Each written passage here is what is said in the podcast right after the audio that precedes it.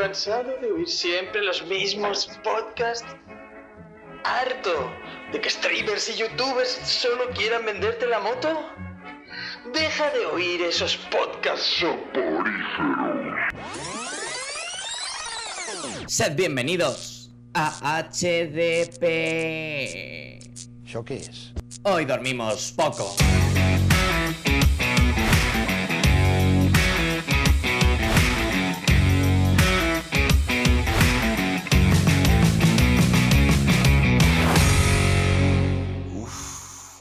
Creo que tengo la pulsión.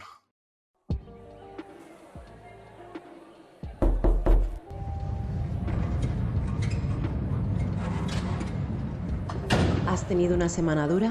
No te preocupes, relájate, ponte cómodo y bienvenido a nuestro Neon Club.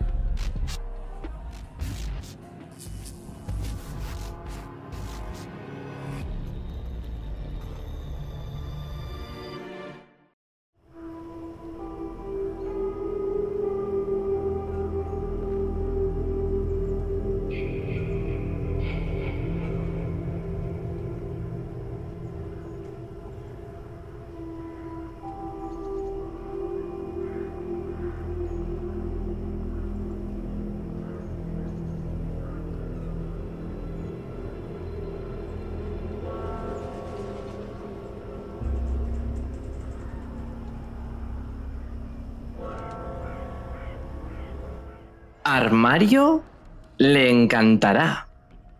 Rezaba ese chiste de mierda con el que el gran Jay Pritchett de Modern Family eh, cosechó alto, alto éxito en los años 70.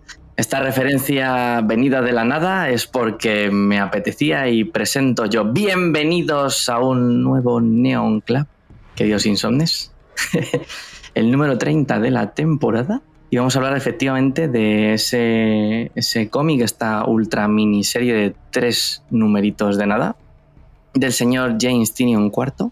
Y para ello, para ello me he traído, es que no, no hay palabras para, para definir al, al, primer insomne, el primer maestro que voy a presentar esta noche, porque es una noche especial para él en en el mundo de la podcastfera es un hombre centenario ya en esto de, de, grabar programitas. Es el auténtico, el único, el inconfundible, el maestro de TikTok, el maestro del neón, el guardián de, de, de, Tom, de la Tom Bombadil también, si se lo pides. ¿Qué pasa, Tenito? ¿Cómo estás? Buenas noches, otro día más, otra noche más. Eh, me gustaría saber, tío, si entra en el libro, en el libro récord de los Guinness por ser el podcaster que llega antes a los 100. Me gustaría, estás, ¿eh? me gustaría, saber si hay algún tarao que ha hecho uno al día, un podcast al día y lo ha hecho en tres meses. Pues, o, ando, o ando en la pelea. Eh, pues feliz, feliz, porque por fin salgo del armario y me declaro a vosotros como Teno y no Tenito. no, Uf. pero prefiero, prefiero mi sobrenombre. No vaya a ser que os explote la cabeza, que luego la gente no sabe por qué viene lo de Teno y mejor lo dejamos en Tenito. Y aquí hemos venido a hablar de armarios empotrados, eh, con puertas correderas, con puertas abatibles, con cristaleras, con bilieras. Eh, oh, hay una amplia. Vale, hombre, patrocinador, págame. Y nada, pues aquí hemos venido a ver, a ver qué, qué, tal se nota esto de entrar, salir o mirar a través del armario. Que los armarios siempre han dado mucho juego en cuentos, cómics, películas y demás, ¿eh?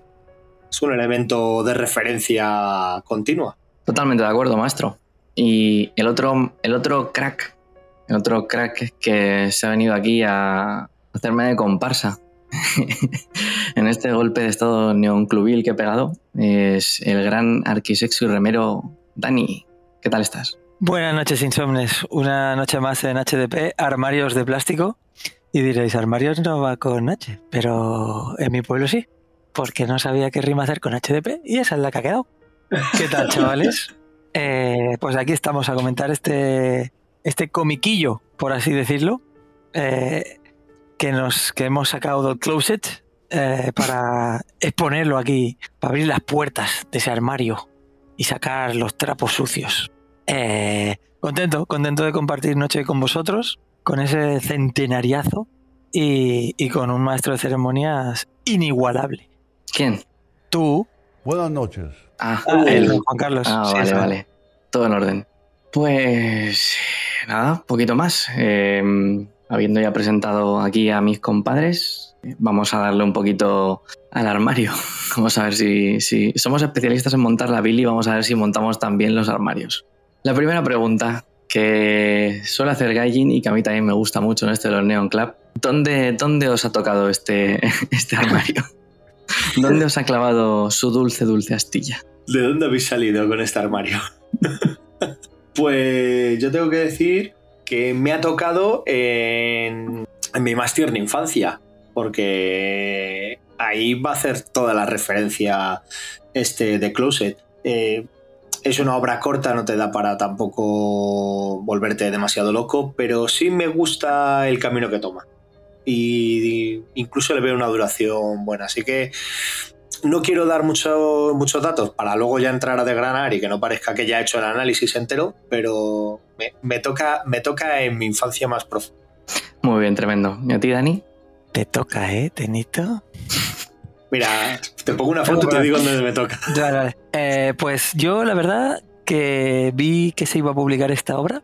No tenía ni idea de qué, de qué iba, pero tenía en la sinopsis, sin entrar mucho en detalle, hablaba ya de algo de terror, de un, de un cómic de terror. Y con esa premisa eh, me lo puse incluso en, en buscados, pero no me decidí hasta que aquí el maestro Borijo nos dijo, hey, darle, darle un tiento que, que os va a molar. Y, y a pesar de lo cortita de la obra, sí toca un tema que eh, yo diría que todos, todos, todos podemos tener, si no una, una similitud en nuestra infancia con, con, el, con, ese, con ese tema, eh, el tema del miedo, ahí está. Y yo creo que todos nos podemos sentir identificados. Así que ha sido como una lecturilla de esta rápida, pero que te deja, te deja un pozo, un pozo para reflexionar. Muy bien, muy interesante. Pregunta importante y de ¿Y rigor. tú? ¿Y tú? ¿Y tú? Yo, te- yo tengo que contestar que yo soy el maestro de ceremonias. Hombre, pero yo quiero saber Hombre, tu opinión. claro. Hombre, ya que fuiste el instigador, te habrá tocado algo. A mí me ha tocado el, el cabolo. Me ha tocado, me ha tocado el cabolo porque, porque yo también pensaba que iba a leer una historia de terror y sinceramente creo que ni muchísimo menos lo típico que se anuncia como una historia de terror. Digamos que tiene momentos desasosegantes, eso es completamente cierto, pero para mí esto es mucho más cercano a un slice of life y yo no me escondo y a lo mejor es que he leído poco y mal, pero me parece lo más potente que he leído este año. Lo dejo, lo dejo ahí caer. Por lo menos por lo sorprendido que me ha dejado. ¿Cómo se nota que se fue por ahí de viaje y no compró durante meses, eh?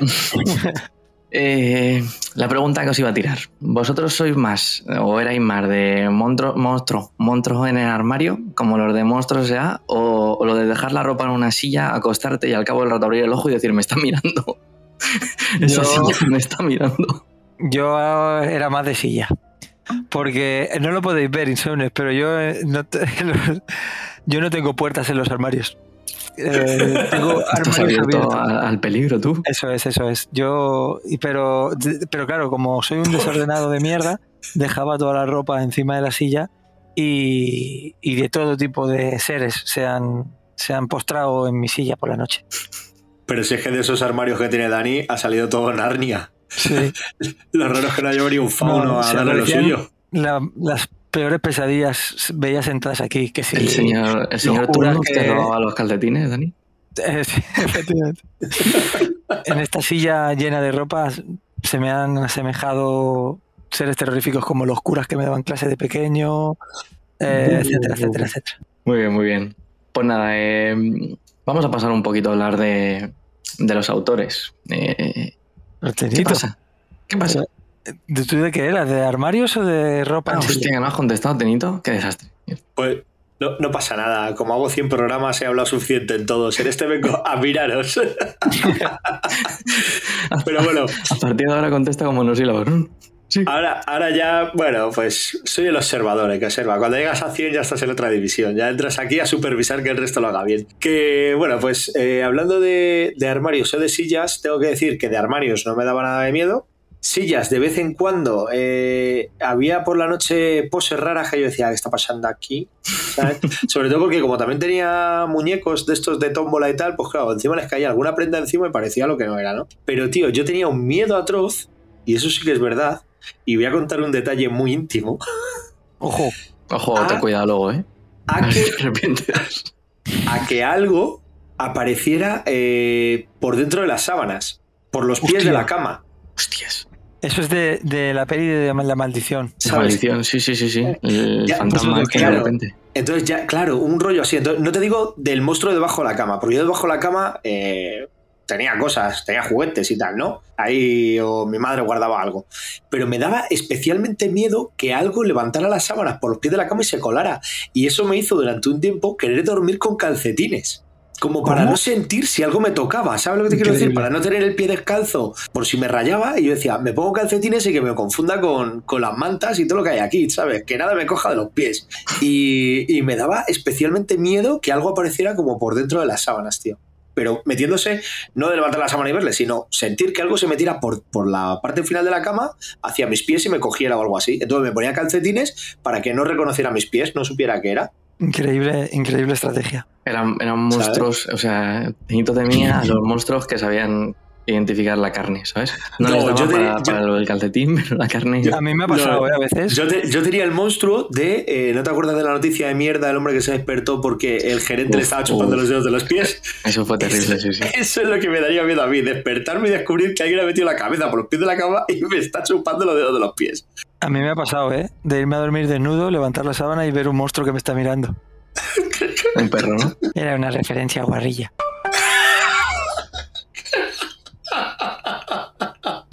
Menos mal.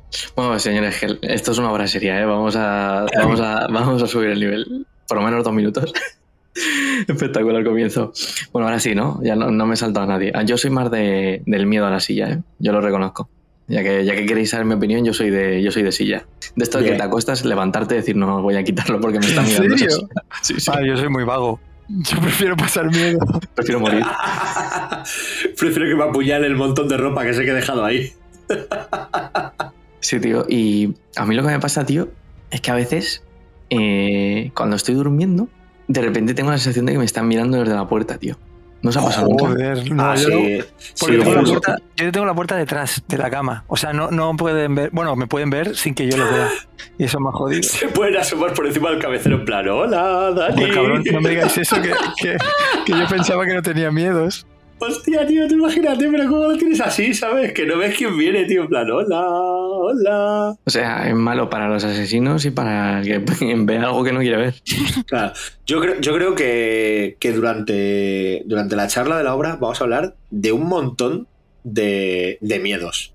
Porque el- lo que viene aquí es un ejemplo, pero eh, ¿cuántas veces no habéis ido por el pasillo a oscuras a toda velocidad pensando algo viene detrás? Sí.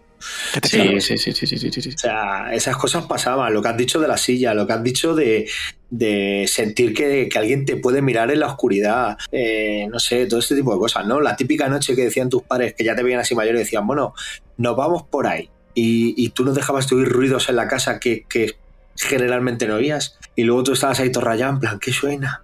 ¿Por qué? ¿Por qué? ¿Por qué suena? Y tus padres luego te dicen, no, eso es el tiro de la chimenea. ¿Qué chimenea? Si esto es un edificio, aquí no hay chimenea. Yo no enciendo hogueras. Entonces, eh, La chimenea del cementerio de indio que hay debajo de tu casa.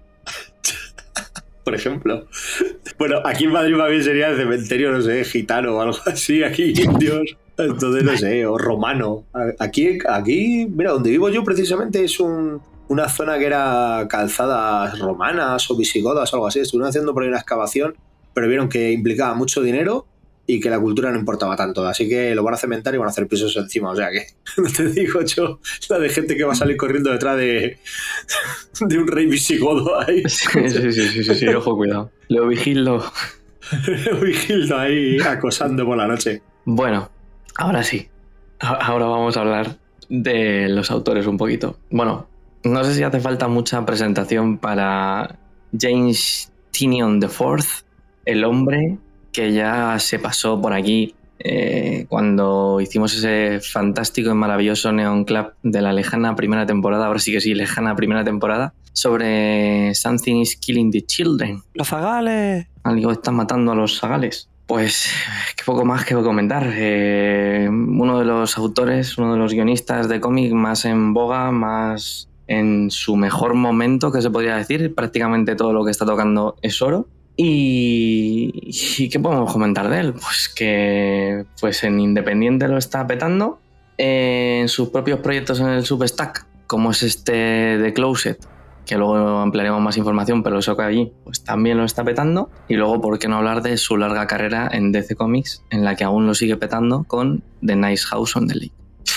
Pues, ¿Qué vamos a decir, no? Pues, eh, pues os lo voy a decir. DC Comics, eh, le he preguntado a- al auténtico y, y magnánimo editor, que es un hombre que conoce mucho más que yo en temas superheroicos, como ya bien sabéis, para que me diga de lo bueno lo mejor, de lo mejor lo superior de este señor en Te lo puedo decir yo, Comics. ¿eh? De lo bueno lo mejor, de lo mejor lo superior. Pues mira, Una de las cosas, el Detective Comics. Eso es lo que me ha dicho que tengo que señalar, sí o sí, con su sello de calidad. Uy, sí, sí, sí. Me ha dicho que eso es de lo mejor que ha leído él en Detective Comics en su vida. Que son Sí. palabras mayores, ¿eh? Sobre, la sobre todo con mucho protagonismo de la familia. Y es delicioso. No diré más. Mm, Te lo comes que, que flipas. La verdad que Tinion a mí, eh, cuando escribe superhéroes, eh, me gusta mucho. El ritmo que le pone, esos diálogos, eh, le da frescura, tal como, como podemos leer en cualquier indie suyo, a pesar de estar más constreñido en, pues en la narrativa, o sea, en las historias que tiene que contar, que versan siempre sobre pijameo. Pero eh, se le nota una frescura y a mí los desarrollos de Tyrion en pijameo me gustan mucho. Muy bien.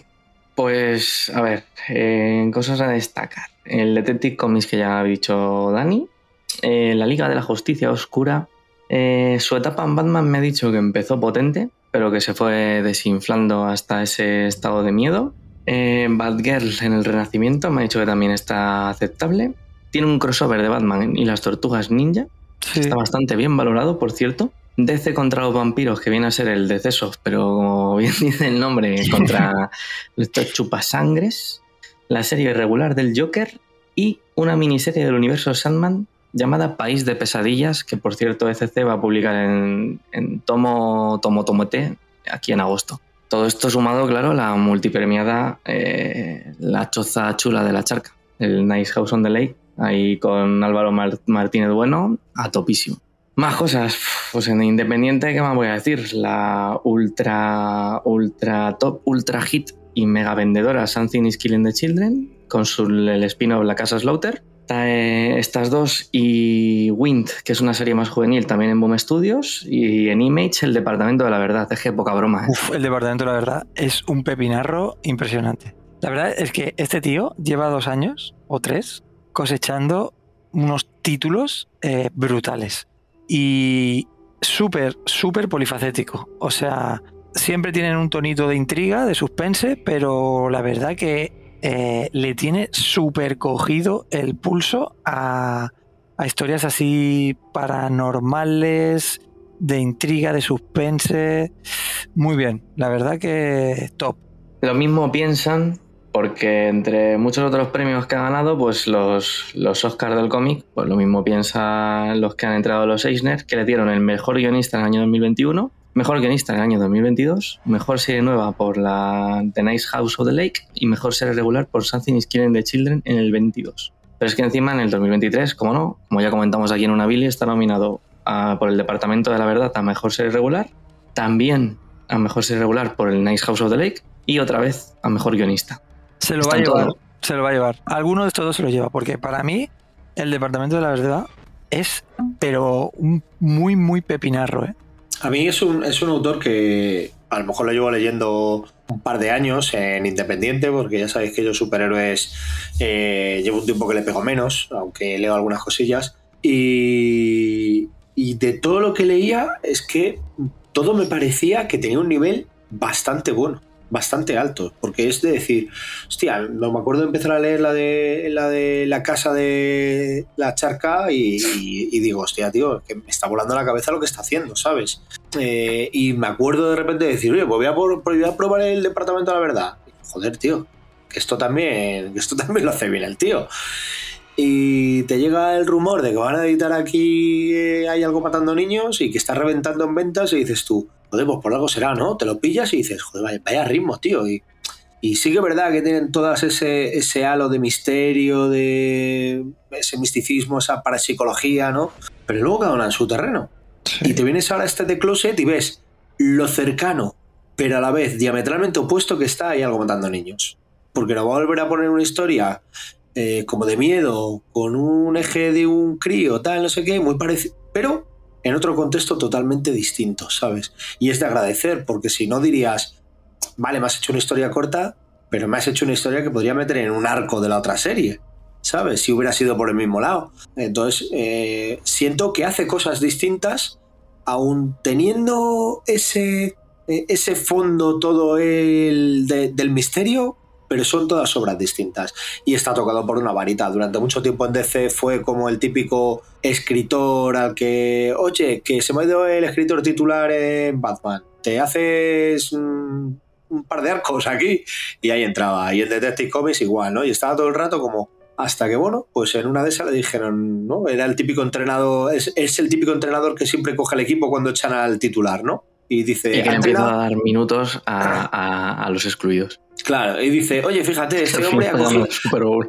Claro, dice, este hombre ha cogido siete veces ya el equipo, ¿no? En, diez años. Y un día le dicen, oye, ¿y por qué no le dejamos que de verdad coja el equipo y tire con él? Y, y, se ha descubierto en los últimos años pues un escritor de gran talento que es capaz de hacer miniseries, como es esta de Closet, que son tres números, series abiertas con spin-off, eh, una maxi serie como es la de la de la casa del charco esta, eh, o sea, se mete a todo el tío, ¿sabes? Eh, a mí me alucina, se metió en, superhéroes en, en, una continuidad, o sea, es capaz de meterse en muy distintos fregados editorialmente hablando y, y creo que de todo sale bastante airoso. La verdad es que yo soy un tío que le tengo ahí en el radar. La de Win, por ejemplo, la tengo.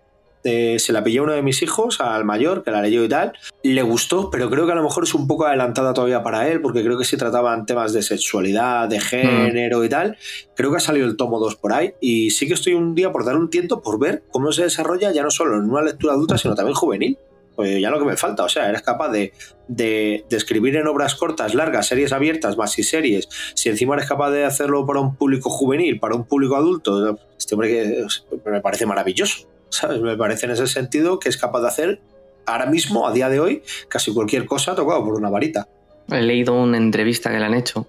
Ya le preguntaban, ya en plan de, pero tío, ¿cómo lo haces? O sea, ¿cuál es el secreto para llevar tantas series eh, a la vez?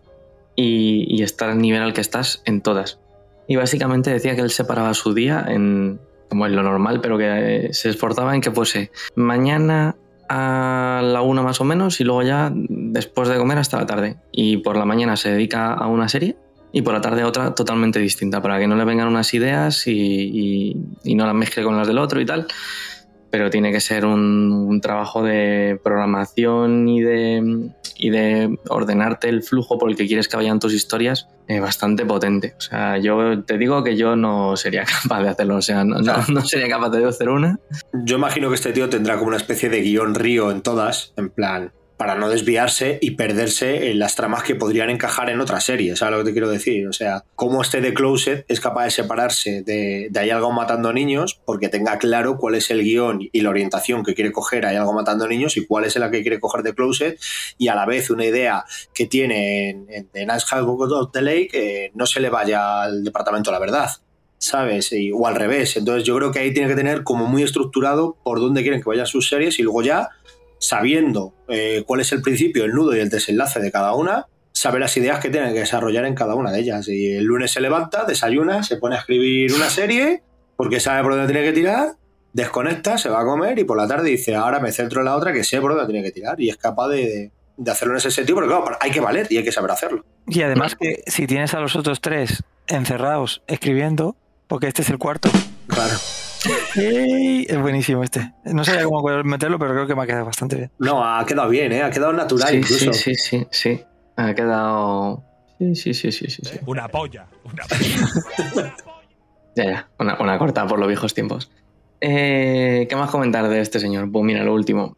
Eh, además de todo esto, todo este trabajo en las mayors en- y en las independientes, lo, lo que he comentado antes es en pincelada. Tiene un substack llamado The Empire of the Tiny Onion, ¿vale? que es una web en la que él se ha montado una especie de blog, por así decirlo, donde te puedes suscribir y te van dando acceso a, a los cómics que va sacando en esta plataforma. Tiene el control absoluto sobre lo que publica ahí y precisamente este The Closet del armario eh, fue publicado en este substack.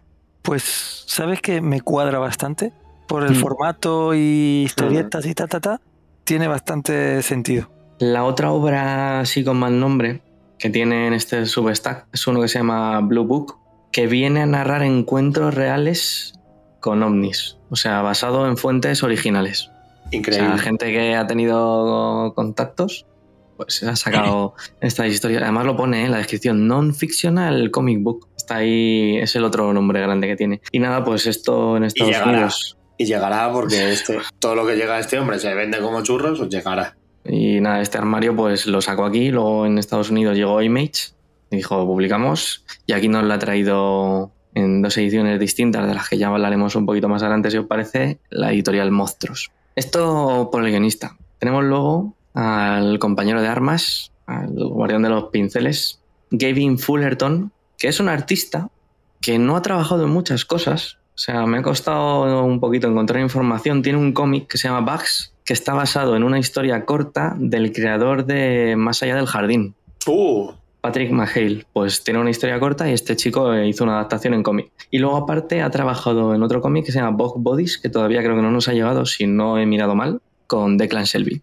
Hostia.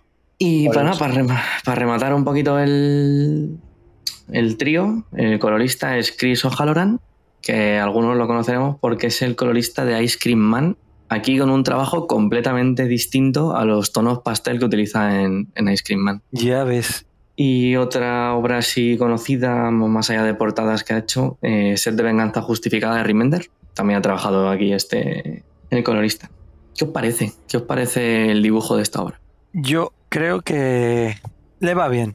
Le va bien porque además me recuerda mucho. eh, bueno, no es que me recuerde, pero al- el tono que, que le ponen a la obra podría decirse que no busca, no tiene pretensiones.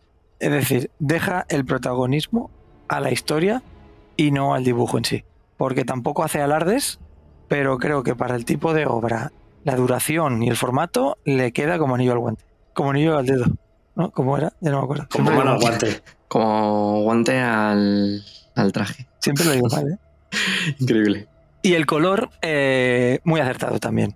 Me choca mucho porque como tú y yo somos eh, fieles seguidores del Ice Cream Man, eh, hostia, pues no, no había caído en que era, o sea, vamos, no lo hubiera dicho jamás, porque es increíble la versatilidad de este hombre eh, para según qué serie trabaje. Un trabajo completamente distinto, porque es verdad que en el heladero los colores así como más pastel, es, es una gama mucho más pastel, y aquí utiliza mucho los negros, un Sí, color sí, sí. mucho más ocres, es, es completamente distinto. De hecho, es una obra muy oscura y en comparación con el heladero, que a pesar de ser de terror, por así decirlo, historias un poco de terror, es súper luminosa Mm. eh, toda la, todo el color. Y aquí, la verdad, que hace un ejercicio que, que difiere muchísimo de lo que, de lo que venía haciendo. ¿A ti qué, a ti qué tal el, el dibujo, Benito? ¿Cómo te ha entrado? Muy bien, muy bien. Especialmente me parece que narra de maravilla, porque me parece que, que hay momentos en los que sabe cómo acelerar las escenas eh, para, para llevarte rápido, ¿no? Cada vez que, que se queda el niño en la habitación, en el armario, todo se acelera, todo se vuelve más oscuro en el color, juega muy bien con esas transiciones, me gusta mucho cuando, cuando se ve a lo mejor la boca de, de este ser y en la siguiente viñeta se ve al niño gritando, ¿no? Juega con. eh, enseña mucho los dientes, ¿no? Son, son cosas muy chocantes. Es, eh, sin hacer un alarde en, en esta criatura que sale, pero es espeluznante. Eh, a ver si al principio no sabes bien qué es lo que es. En, en ciertos momentos, en las caras y cosas de esas, me ha recordado a Chris Samney, el dibujante del poder del fuego, en cómo dibuja los ojos, los, la Ujú. nariz, cositas así me ha recordado mucho a Chris Arney. Eh, me gusta mucho, tiene un detalle en el color, no sé si os habéis fijado, y no sé si tendrá algún significado porque me la leí de una manera spreads eh, para el programa, no, no- se me la he leído una vez, no me la he leído más, pero hay momentos en los que el color juega con hacer huellas dactilares. Hay No he fondos, fijado, tío. pues hay fondos o hay partes. Mira, si os vais, eh, te digo, si, tenéis, si lo tenéis por ahí cerca, te digo una viñeta donde el fondo es, es totalmente huella dactilar. En el bar, cuando está hablando con, con el chino, este que es dueño del bar, el chino está en un fondo amarillo. eh, no sé qué página es, ¿vale? Eh, es, es una composición que es una viñeta larga arriba, dos abajo pequeña, una larga abajo, una larga abajo. Pues en esa en medio, el fondo son huellas dactilares. Sí que es verdad. Ya lo he visto, tienes razón. Sí que es verdad. Curioso. Y, y si avanzas más, mucho más, hay una vez que aparece parte de la cara del niño eh, en la oscuridad Sí, y también tiene como una huella dactilar en la cara. sí El verdad. fondo, las- curioso. Las paredes, las paredes también tienen huellas dactilares. Eh, me ha parecido un, un- no sé, no sé si tiene algún significado porque le tendría que dar otra vuelta, leérmelo otra vez y ver si, si eso tiene una concordancia con algo.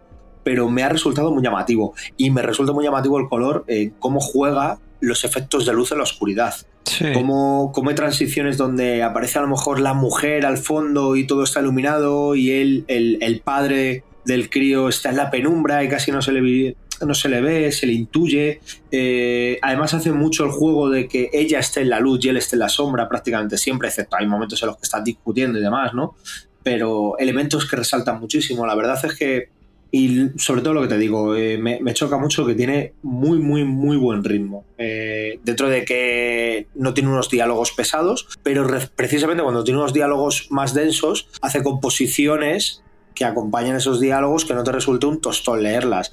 Y cuando no hay casi diálogos, acelera que hay páginas que, que es prácticamente narrativa gráfica, poquito más que, que leer o que añadir. Y me gusta, muy limpio, no más, como se suele decir, más eh, intuitivo que demostrativo.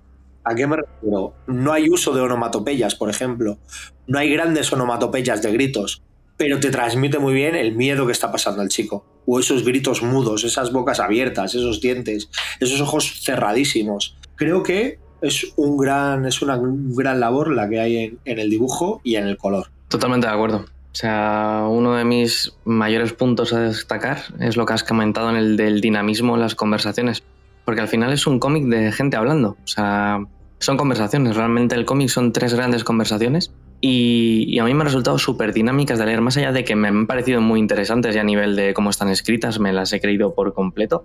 Sino, ya no solo eso, sino que la forma en la que están dibujadas, lo que comentaba Tenito, que te va cambiando la composición, que te enseña la cara mientras habla un, un protagonista, pero de repente enfoca un vaso, en la siguiente y tienes ahí el bocadillo y en la siguiente tal, vas moviéndote por la escena y me resulta súper, súper dinámico leer así la- las conversaciones, sumando a que son para mí muy interesantes. Así que yo estoy muy de acuerdo con, con lo que habéis comentado, el dibujo me parece que funciona perfectamente, o sea, no ha hecho gran cosa. Pero este Gavin Fullerton, Fullerton, mm, yo creo que se me va a quedar ahí, no sé, por si no llega alguna cosilla más de él. Tiene cosillas como de dibujo antiguo, ¿no? Como, como si fuera un poco medio pulp, ¿sabes? Eh, me, recuerda, ¿sabes? Tiene ese tono como, como añejo, como antaño, ¿no? Entonces este tipo de obra así tan costumbrista, de casa de moqueta y viaje en carretera y cosas así, eh, le pega mucho, le pega mucho. No hace falta tener unos grandes alardes, eh, hace falta narrar bien y transmitir, y ya está. Completamente de acuerdo. Vale, ¿qué os parece? Eh, si antes de entrar ya a desgranar las tres grapillas un poquito más en profundidad, os cuento el contexto en el que ha nacido esta obra, que me parece muy curioso. Eh, esto lo publicó el propio James Tynion IV y como que leyéndolo eh, ves mucho de lo que pone aquí luego en el cómic. Dices tú, ah, mira, mira qué cosa más curiosa. Ah, fíjate de dónde venía. Bueno, así a grandes rasgos, ¿vale? Eh, James Tynion IV nos desvela, es que me encanta, ¿eh? Es que queda muy Es como, es como si estuviese hablando de un lord inglés, me, lo necesito. Nos desvela que de niño siempre tenía una pesadilla recurrente, ¿vale? Y que esta empezó después de que viera por primera vez con cuatro años ET, ¡Ojo! ¡Uh! Esta no la vi venir. ¿vale? Hay una escena principio de la película, cuando Elliot se encuentra por primera vez con ET, está en el porche de la casa, está ahí tumbado con una, la manta de la abuela de estas de los años 80, eh, que vamos, se reconoce solo con verlas. Y eh, aparece ET poquito a poco, la- como una silueta y se va acercando haciendo unos ruidos bastante desagradables, las cosas como son, hasta que se acaba plantando delante de Elliot y le tira los Skittles en la manta. Pues, toda la escena en la que aparece T sí que es verdad que es un poquito inquietante, grabada por Spielberg, como no. Y, y parece ser que cuando vio esa escena con cuatro años, como que se le quedaron grabadas en la cabeza los soniditos y ver a ET moviéndose así mientras se acercaba poquito a poco con los ruidos de... Vale, pues como tenía cuatro añitos, pues esto parece ser que, que la figura rechoncha y bajita de ET con pinta de cacahuete, esto con sus propias palabras, pues se le quedó ahí grabado. Eh, el tema, que esta figura rechoncha y bajita empezó a participar en, en muchas y recurrentes pesadillas que tuvo después de este visionado a lo largo de bastantes años en su vida, sobre todo en su infancia. La más importante para él fue una semana antes de mudarse de Nueva York a Milwaukee, ¿vale? En Wisconsin. De repente soñó que esta figura aparecía del armario. Él tenía unas escaleras, una cama de estas con escaleritas para subir. Notaba como, notó como la, fi- la figura, el tapadito, subía por las escaleras, se la acababa Oh. poniendo en la cama y notó cómo se le subía al pecho. Físicamente notó la presión de tener algo en el pecho. Oh, mamá. ¿vale? De repente, pues el bicho se va. Él como que en el sueño abre los ojos y ve cómo se está metiendo en el armario con mucha luz y cómo se le está sonriendo. ¿Os va sonando un poco lo que os estoy contando? Sí, sí, sí. sí, sí, sí. Vaya manera de eh, ahorrarse el psicólogo, ¿eh? Increíble. El- al final, el arte siempre ha sido una forma de, de expresarte. Pues él tiene ahí sus cosillas que tenía ahí guardadas y las estuvo cocinando durante tiempo. Me sabe Básicamente- tener esos padres. Él entendió que en ese sueño el, el monstruo este patata, cuando se dio la vuelta y le sonrió, le estaba diciendo, no te preocupes que me voy a ir contigo. Tranquilo, chaval. Que, que no, me, no nos separamos a a pesar de la mudanza. Total, que llegó a Milwaukee y durante un tiempo fue feliz, hubo paz, el monstruo quedó en el armario de Nueva York, hasta que de repente tuvo otro sueño en el que se lo encontró en medio de las escaleras, intentó escapar corriendo y se estampó contra el suelo, el bicho le agarró y le impidió gritar. ¿También os va sonando esto? Sí. Increíble, increíble. Vaya Increíble todo. psicoanálisis el puto cómic, tío. Dicho esto, eh, James Tinion siempre ha tenido, lo de, por de sus propias palabras, muy muy presente toda esta historia, que la ha contado en varias reuniones de amigos eh, a lo largo de su vida, en, con el instituto, más adelante, El y miraba las caras, eso no lo pone, a lo mejor también, miraba las caras de sus compañeros asustarse. Y también es una de las razones por las que al final le tira tanto el género del terror, porque le gusta ser capaz de, asustar a la gente. Y le ha dado bastantes vueltas a esta historia hasta que por fin ha creído que lo que tenía pensado para The Closet era ya digno de aparecer junto a, a que montó el Substack este para publicar lo que le diera la gana, pues parecía que era el momento. Madre mía, ¿qué os parece? Increíble. Te voy a decir una cosa. Te voy a decir una cosa. Él sintió una presión de un bicho poniéndosele en el pecho y eso le dio terror. A él ha dicho ahora, yo voy a hacer terror. Como Tinio se te ponga en el te- pecho haciendo terror, Hostia, durísimo, ¿eh? te espera la muerte más lenta y dolorosa a ese lado de Milwaukee. Pero una vez dicho esto, eh, fíjate, fíjate que el ser que sale del armario, al principio no tienes claro, por lo menos en mi caso, no tenía claro si era eh, un monstruo, un ser mágico o un alien. ¿Sabes? Porque tenía la típica forma de, de hombrecillo gris de ojos. O sea, forma, porque luego es todo oscuridad y no tiene detalle, ¿no? Pero parecía así como medio escuálido, pero muy cabezón, y me parecía como un extraterrestre, en plan, tronco, ¿me va a hacer una historia de, de- de- de extraterrestres? Y luego ya vas leyendo y vas viendo otra cosa, pero ahora que me hablas de, de ET, relaciono Ah. mucho esa figura Increíble, y ¿eh? por dónde te puede llevar a pensar lo otro. Sí, sí, sí, fíjate. Y no es que se parezca el bicho a ET en sí, pero sí tiene esa forma. A mí me parecía, ¿eh? por lo menos, que tenía forma de alien. La, Cuando lo leí. Iba a decir la primera vez que lo leí, la primera y, una- y única vez que lo leí. Muy bien. Pues, eh, ¿os parece? Pues al final es una obra cortita, ¿Os parece que pongamos ya las cuñitas de redes sociales y, y nuestros fantásticos patrocinadores y luego ya le pegamos fuerte? Dile pues. Me parece. A, a tope. Seguid las redes sociales, arroba hoy dormimos poco. Somos activos en Twitter y también en TikTok. Publicamos en Insta y tenemos Discord. Que si subimos a Tumblr, pero ¿qué es eso? Y si os parece en MySpace también, no te fastidia. Hermanos del vicio, Alzad vuestras voces hacia el cielo si pensáis como yo que vuestras bilis son un templo. Pues ¿por qué no demostrarlo poniéndole bilieras? Bilieras por fin ha aterrizado en tu país tras ser un auténtico éxito de ventas en Macao, Guyana y Sudán del Sur. Yo me estoy poniendo perraca. Bilieras, las auténticas vidrieras para Billy. Disponemos de una amplísima gama de diseños. Románico, gótico, anime y muchos más. Más, más. Dale alma a esas puertas tan desangeladas con bilieras. Y recuerda, si tu vicio es un templo, demuéstralo con bilieras. Pues nada, ya estamos aquí, a la vuelta de estos fantásticos infocomerciales, que suele decir el maestro editor de KN. Y ahora sí, vamos a desgranar un poquito de qué va esta pseudo historia de terror, pseudo historia de la introspección humana. Vamos a ver, ¿qué nos presenta eh, esta historia? Nos presenta al colega Tom, lo primero que sale, el colega Tom ahogando sus penas eh, en un bar, cuando claramente tendría que estar haciendo otra cosa.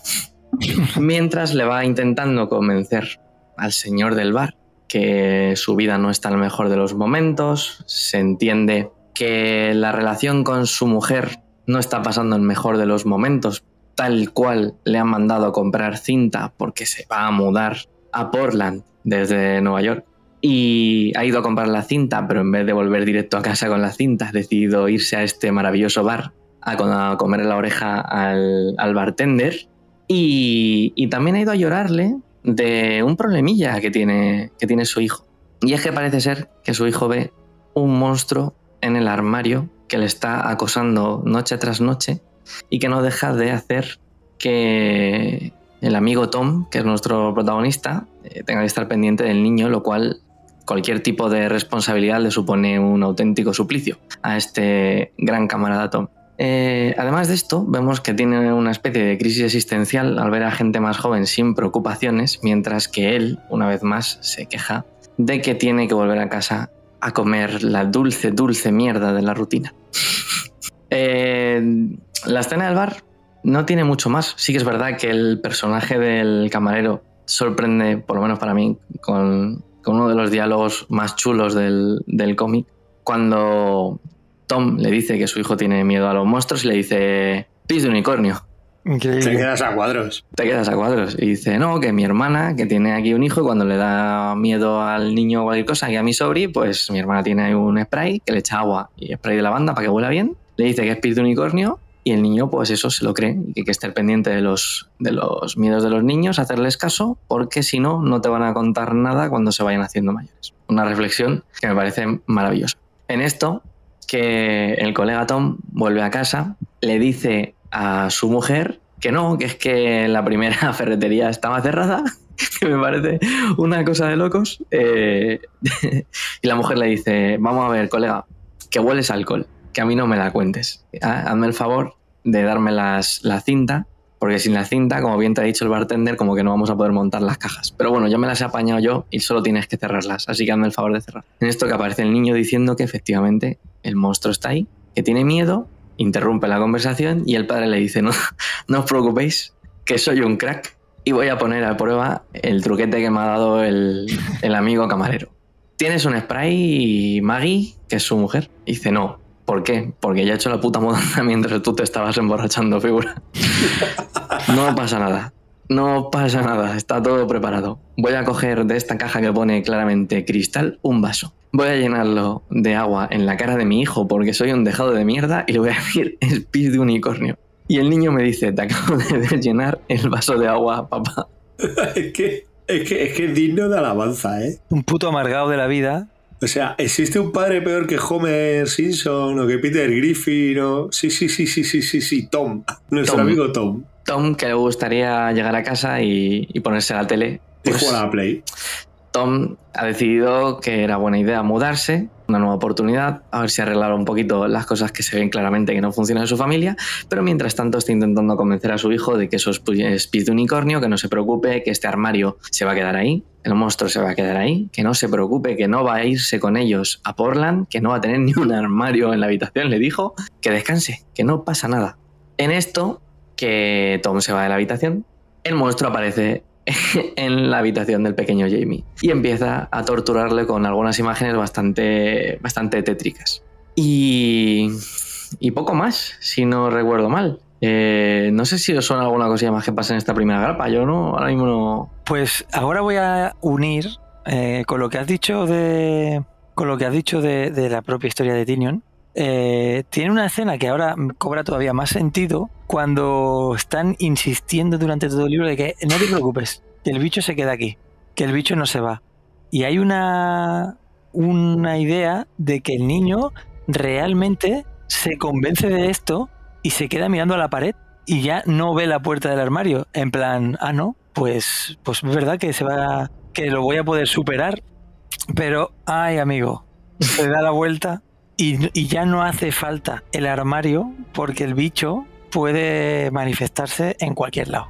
Que se ve una imagen ahí del bicho como, como yéndose por, por la pared del cabecero de la cama, Mm, eh, que da una idea muy potente de decir, no, no, si yo me aparezco donde me sale a mí del... El armario es una mera excusa para torturarte. No te es. preocupes.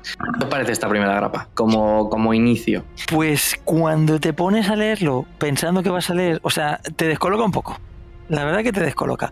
Porque de Closet, de Closet, las portadas, tú vas pensando que ¿no? el monstruo, ay sí, le está comentando ahora, después de cinco páginas, que tiene un hijo, que tiene un... Pero tú piensas, una grapa eh, lleva cinco páginas de la grapa hablando el padre de la mierda de padre que es y la mierda de vida que lleva.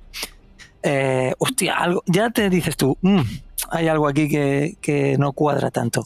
Pero bueno, se desarrolla, o sea, te diría yo que la mitad del cómic es el padre llorando y la otra mitad del cómic es eh, el, bueno, la relación del padre con el niño y, y cómo afronta este, este monstruo. ¿Qué te voy a decir? Eh, es que el padre es un llorón, tío. O sea, el padre es un puto llorón. Eh, te lo deja cristalino el inicio de- del TVO. Es un hombre que de repente, por lo que sea, por lo que sea, porque a ti te lo meten en media res, por lo que sea, se siente atrapado en un matrimonio en el que no es feliz y encima es padre y se queja amargamente del comportamiento de su hijo. Mm. Pero no de decir, joder, es que mi hijo, tío, es que lo enreda todo, es que no sé qué, no, no. Es que mi hijo tiene pesadillas, tío. Coño, es un niño. Todo el mundo, a lo largo del TVO, ¿vale? Pero aquí empieza el camarero y dice, joder, pero ¿qué edad tiene tu hijo? Y dice, cuatro años. ¿En serio vienes a un bar a beber aquí copa porque tu hijo de cuatro años dice que le da miedo un monstruo en un armario? O sea, ¿qué tipo de padre eres? Pero para mí, para mí, entrando así en la primera página, digo, joder, madre, o sea, eres el ejemplo de lo que no habría que ser jamás. Porque das, das pinta de. Porque además no se está quejando de soy un mal padre. Se está quejando de la mierda de vida que tiene, en plan. Como diciendo, si es que yo no quería ser ni marido, ni padre, ni mierdas. ¿Sabes? Eh, y encima me mudo. ¿Por qué me tengo que mudar? Yo no quiero. Quiero venir al bar del chino aquí a beber. ¿Sabes? Entonces, mira ahí a tres jovenzuelos universitarios o lo que sea, bebiendo animadamente y dice, "Ves, y yo aquí solo, en vez de estar con mis amigos, viendo a, a, no sé, a los New York Knicks perder otro partido más, ¿sabes? Estoy amargado, tengo que ir a, a casa con, con- con la misma mujer de siempre y con un niño que tiene miedo. ¿Pero qué mierda de vida tengo? Y dices, no, tío, el mierda eres tú. El mierda eres tú porque, porque te estás quejando de todo lo que rodea tu entorno. Pero ¿estás siendo sincero con este hombre? O sea, quiero decir, él está dando en ese momento su versión de todo, ¿no? En plan. Pero me hace gracia porque esto lo sabemos ahora. Claro, por eso te digo, en esta primera grapa, cuando tú lo coges, te sitúa en que el tío está atrapado en un matrimonio en el que no es feliz y su hijo es un coñazo que tiene miedo teniendo cuatro años. Pero es que ya desde el primer momento a mí me repele el hombre. O sea, no me crea una simpatía. No digo, jo, pobrecillo, tío, vaya mierda de mierda tiene. Digo, no, tío, eres un hijo de. ¿Sabes? Es un cabronazo. Se te ve a la lengua si estás aquí bebiendo, tu mujer te ha mandado a por. por cinta por cintas. tío. Y tú te has ido al bar a hablar mal de ella y de su hijo, ¿sabes? En Mm. plan. Eh, y luego nos metemos con el tema de, de que llega a casa y, y ni hola, ni buena, ni dónde has estado, ni mierda. La mujer le dice, mira, quédate ahí, que hueles a alcohol, de que tiras para atrás eh, y haz algo, haz algo en la vida. Y el tío, pues medio mamado, decide llenar un vaso de agua y decir que es pide unicornio. Y su hijo es que con cuatro años le trata de retrasar mental, en plan, papá, que te he visto. Y el otro, no, no me has visto. Lo tenía guardado en la caja, papá, que has abierto el grifo de, de, la cocina. No, te lo has imaginado también. Que es como, pero este hombre a qué juega. Y, y luego nos cambia todo. No- nos había mostrado un hombre que es un capullo, nos deja con un niño sonoliento y te muestra unas escenas muy mal rolleras, ¿no? Desde el momento en el que este ser hace la eh, acto de aparición, no sabes lo que le puede pasar a ese niño. En plan, ay Dios mío, que aparece ahí un ser con, con una boca enorme, con unos dientes grandes. En plan, yo pensaba que le iba a dar un bocado o algo, tío. Y es eh, lo que decíamos, sin onomatopeyas, sin diálogos, sin gritos, sin nada, pero da un mal rollo eh, increíble. Y además ves en escenas así, en, en viñetas muy cortas, cómo el niño está llorando de miedo. Mm. Se le ven como lágrimas por la mejilla, o sea que, que él está aterrorizado. Y en ese momento digo, hostia, eh, claro, a ver, sabes que, la- que son tres grapas, pero dices, hostia, qué pronto apareció este bicho y, con qué intención aparece. ¿Sabes? Yo le, le leo en Hay algo matando niños y digo, ¡buah! Descuartizado. En la siguiente escena. En la La siguiente siguiente, escena descuartizado. en la siguiente escena todo el cuarto es rojo. Es que es muy curioso, porque en esta primera grapa yo me imagino leerla y no tenerlas de después y todavía puedes pensar, ostras, tiene un fuerte componente de, de horror, de mm, algo paranormal. Efectivamente. No te acabas de plantear por qué aparece el monstruo y tal como aparece asusta al niño y luego realmente se va, se va diciéndole que va a estar allá donde vaya, pero no acabas de entender. Cuando te venden que esto es una obra de terror, dices, ¿cómo es posible que no la haya descuartizado? Por lo menos no le ha quitado ni una oreja, ¿sabes? Eh, La ha dejado ahí sin más, muerto de miedo y punto. Pero, pero, hay cierto detalle y es que el monstruo vuelve a aparecer cuando los padres vuelven a discutir. Eso es. Porque discuten porque este tío realmente es un gañán. Y aquí reconozco que le pasa una cosa que a mí me podría pasar perfectamente. Y es que trae una cinta de que no es. Yo con mi habilidad de, de ferretería, pues dice, vete a comprar cinta y a lo mejor aparezco con una de pintor también, ¿sabes? Lo que pasa es que yo lo usaría igual, que yo soy lo peor. Tú no sabes eso de, de APM cuando decía, es de ser inútiles, ¿eh? Es de ser inútiles, inútiles. Pues eso es. ¿Veis? Son inútiles. Es de ser inútiles, ¿eh? De todas formas, ¿cómo no vas a llevar mal la cinta si te has pasado la tarde en el bar bebiendo que hasta el barman te ha invitado a una? O sea, ya vas a la ferretería y dices, dame cinta. ¿De qué? De aislante, de carrocero, de tal, la más barata. También te digo que el tío es evidentemente un llorón y según va avanzando la, la obra te, te- te confirmas y te reafirmas en ello.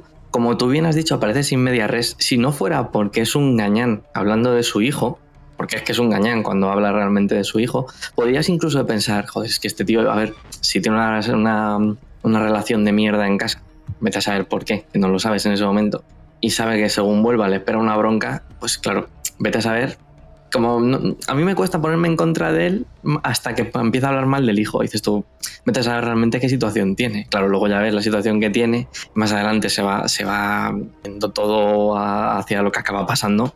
Y efectivamente el tío este es lo peor de lo peor. Pero en ese primer momento todavía dices tú, bueno, tendrá alguna razón para estar en el bar si lo que le espera son broncas de cojones. No, no. Ta- También te, también te digo que te esperan bronca de cojones y te mandan a por cinta Y adhesiva. claro. Sí, sí, sí, sí, y llegas cuatro horas tarde y además borracho y sin la No, cinta. no, no ¿sabes? tiene- En no plan, tiene excusa. Porque tú imagínate, sales de casa diciendo, va, me va a regañar, haga lo que haga, pues me voy al bar y que me Me regañe voy. con razón. ¿sabes? Y vuelvo, vuelvo borracho y no me entero, ¿sabes? y ya está. Y mira, y, Entra, entra a la habitación del niño, pide unicornio para todos, chavales.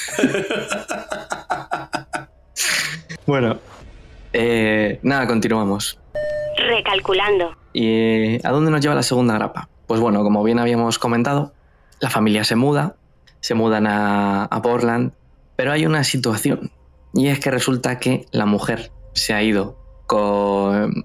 Entendemos que ha ido, se ha ido antes de viaje, yo he entendido que en avión, porque tiene que tomar unos cursos o algo, le cuenta el padre al, al hijo y que el padre y el hijo se enzarzan en un maravilloso idílico viaje por carretera por todo Estados Unidos, desde Nueva York hasta Portland, Oregón. Días y días y días de carretera. Con la mala suerte de estar atrapado en un coche con tu padre, tío. Eh, exacto. Y con, Con ese, ese padre, padre, lo único que quiere es no estar contigo. A ver, después de las conversaciones más frías que te puedas imaginar, una vez más diciendo que no se preocupe, que el armario ha quedado atrás, ese monstruo ya no estará, van a empezar de cero, la vida puede ser maravillosa, Julio. Em, acaban llegando a su primer destino por la noche y es la casa del amigo del padre Mac. Un tío que a mí me parece un tío espectacular. El, tío Mac me parece una persona y un personaje absolutamente maravilloso. Vamos a ver. De lo primero que pasa es que el tío Mac les dice, os esperaba hace unas cuantas horas, eh, amigos. No, es que bastante que hemos llegado, que hemos llegado pronto, es que no te imaginas la retención que hemos pillado de salida, una cosa fatal. Se ve que en este universo no hay teléfonos y no han avisado. Lloros again. No, sí, sí, sí, lloros, eh, lloros everywhere. No han avisado al tío Mac. Excusas, es el hombre excusas, tío. El hombre excusas, el hombre excusas, de que ya habían cenado y todavía Mac les dice, ah, pues cojonudo, ya ceno yo solo. Gracias por avisarme. Ay, perdón. Y todavía el tío Roñas le dice que si le importa cenar otra vez al niño. Y el niño le dice, no, yo ya he cenado. Dice, pero si es que es que es un tío Roñas, tío. El tío Tom es un Roñas. Es que, es que llevamos, ¿cuánto? 30, 40 páginas y ha decepcionado a su mujer, a su hijo y a su amigo, tío. Cada 10 páginas Y le decepciona a alguien, Y tío. en esta segunda grapa ya dices tú, espérate, Espérate. espérate. Aquí se vienen las cositas. aquí va a ser que, que no... Resulta que el tío Mac realmente parece un tío de puta madre. Y dices tú, si fuese tu colega, tú ya estarías de puta madre que fuese tu colega. Es un tío que te dice, no, no, que yo tengo ahí mis cajas de Legos. Eh, me encantaría decirte que son de mis sobrinos y tal, pero no, son mis cajas de Legos que me gusta construir historias cuando me tomo aquí unos petardos y me pongo delante de los dibujos animados. ¿Qué pasa? Que el tío Roñar de Tom, el hombre lloros, le dice, jo, es que tú sí que sabes vivir la buena vida, que te pones a montar los legos mientras te haces unos petardos. Imagínate lo que ese padre de familia concibe como buena vida. Es que es increíble. Dice, ¿cómo me gustaría a mí tener tiempo para hacerme unos petas, tío, y montar unos legos mientras veo dibujos o juego a la consola o cualquier cosa? Y dice, tío, que yo lo hago con mi mujer. Y el otro, ups, soy un tío Roñas otra vez. en esto, que el niño se queda dormido y lo acuesta. Lo acuestan, le dicen, no te preocupes, que aquí no hay ni armario, no te preocupes por nada, aquí no te puede aparecer este muñeco, es que no, no va a pasar. Y, y se van a hablar eh, en la quietud de la noche el tío Mac y el, el padre de familia del año, el señor Tom. Y una vez más le vuelve a decir que es que su vida es una mierda, que es que está intentando arreglar las cosas, que él es el que ha propues- ha propuesto empezar de cero en la mudanza, que está esforzándose, que lleva un, dos años que son una mierda. Y entonces el tío Mac le dice, tu mujer es una santa. Y el otro se queda como diciendo, vaya, no esperaba que mi colega me soltase que, que mi mujer es una santa cuando le estoy aquí poniendo de vuelta y media. Bueno, a ver, es una santa con matices, ¿no? Que, a ver, yo también estoy ahí, me está costando mucho. Insisto, yo soy el que ha propuesto que nos vayamos. Y el otro, "Mm, te tenía que haber mandado a tomar por culo con lo de Megan. y dices tú, "Ué, ¿Qué, ¿qué ha pasa pasado ahí? ¿Qué ha pasado ahí con Megan? ¿Qué ha pasado con Megan? Mm, y ahí salta el primer nombre de Megan. Y entonces Tom mira al suelo como diciendo, vale, no, de aquí no puedo, de aquí no puedo decir nada porque sé que tiene razón. Esta tal Megan, yo he hecho algo que no debía. En esta segunda grapa no va más, se queda ahí el tema. Pero Mac todavía es capaz de decirlo un par de veces más que, que no tiene ni puta idea de su vida, que no le cuenta nada y que solamente se está haciendo mala sangre de que su vida es una mierda en vez de ver que tiene un hijo de puta madre que tiene que cuidarle y que su mujer es una tía maravillosa. Así que Tom, una vez más, se va caliente. Mientras tanto, el pobre Jamie efectivamente vuelve a ver al monstruo, intenta escapar de él, se queda mirando por la ventana a su padre y al tío Mac, pero no puede gritar porque el monstruo no le deja y al final la, escena que se ve es al monstruo arrastrándolo. Hay un poco de, qué está pasando con este monstruo, quién es este monstruo y por qué puede hacerle esto a, a Jamie y por qué nadie parece darse cuenta. Está ahí la segunda grapa. ¿Qué tal? ¿Qué tal el desarrollo, maestros? ¿Cómo, cómo va el tío Mac? A mí ahí, me- o sea, te das cuenta de. Yo, no sé, em, me desubiqué mucho al llegar a esa casa porque pienso, coño, esa casa, ese tío Mac tan molón, el padre que es un roñas, eh, hay algo aquí raro. eh, eh, incluso se me pasó por la cabeza historia de terror, una secta, este tío, eh, ¿qué coño hacen en el medio de la montaña? Pero luego te sigues dando cuenta que no, que la única paranoia es que el padre es un hijo de la gran puta y que el tío Mac es una persona coherente y con dos dedos de frente que intenta hacer recapacitar al padre de que no, Tom, por ahí no. Y la puta víctima es el hijo, siempre. Últimamente. Pues es que poco, poco más puedo, puedo aportar. Eh, volvemos a ver a un personaje central que es un padre lamentándose de la vida que tiene eh, y, y en, la, en la primera grapa vemos un barman que escucha tus penas y te dice, bueno, tío, pues yo qué sé, mi hermana rocía agua con la banda y dice que pide unicornio niño se le pasa el miedo. Pero vamos, que tienes un hijo de cuatro años, ¿no? Que nos paga tanto. Y, bueno, no sé, ¿no? Y pasa un poco de él. Pero cuando da con alguien que le conoce, le dice, mira, tío, eh, no es que tu vida sea una mierda, es que tú estás construyendo una vida de mierda. Eh, porque lo que le has hecho a tu esposa no tiene nombre y...